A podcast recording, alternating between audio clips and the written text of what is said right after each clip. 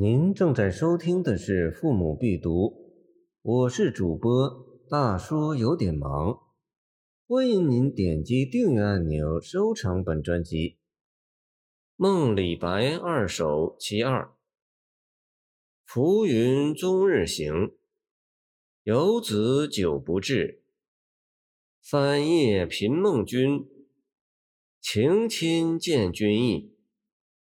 告归长局处，苦道来不易。江湖多风波，舟楫恐失坠。出门搔白首，若负平生志。冠盖满京华，斯人独憔悴。孰云往恢恢？将老身反泪，千秋万岁名，寂寞身后事。古诗十九首云：“浮云蔽白日，游子不顾返。”开篇诗其词不失其意，说天上浮云成天移动，人间的游子却久不归来。紧接写一连几夜梦见李白，想必是李白顾念旧人。反过来，恰恰表现的是诗人自己的多情。这首诗更多的写到梦境，他写到了梦中的友人的亲切。在潜意识中，诗人记得李白是失去自由的，所以每一次梦中见面。有人都显得那么仓促，没有能够畅谈就告别了。每一次梦中见面，有人都说会面不易。每一次梦中醒来，诗人都要为友人担心。诗中特别提到梦中李白告辞出门时，下意识的用手挠挠白发的样子，那是一种诗意，很落魄。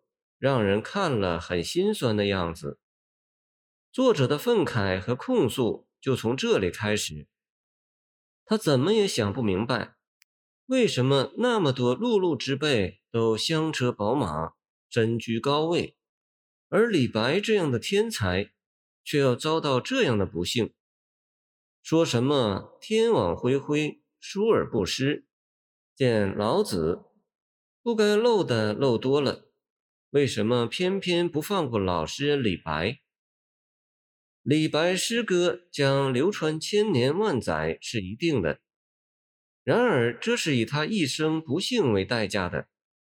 这使人联想到韩愈与友人柳宗元所讲的一番话：“子后赤不久，穷不及，虽有出于人，其文学词义。”必不能自立，以致必传于后。如今无疑也。虽使子后得所愿，为将相于一时。以彼一词，孰得孰失？必有能辨之者。见刘子厚、墓志铭。千秋万岁之名，却是寂寞深厚之事。何为熊掌？何为鱼？以彼一词，孰得孰失？韩愈说：“必有能辨之者，真是天之道。”此诗最后两句感慨之深，囊括之广，使人想到了屈原，想到了柳宗元，也使人想到了伦勃朗，想到了梵高等等。感谢您的收听，我的 QQ 号码幺七二。二九二二幺三零，希望您继续收听我们的后续节目。如果您喜欢我的作品，请关注我吧。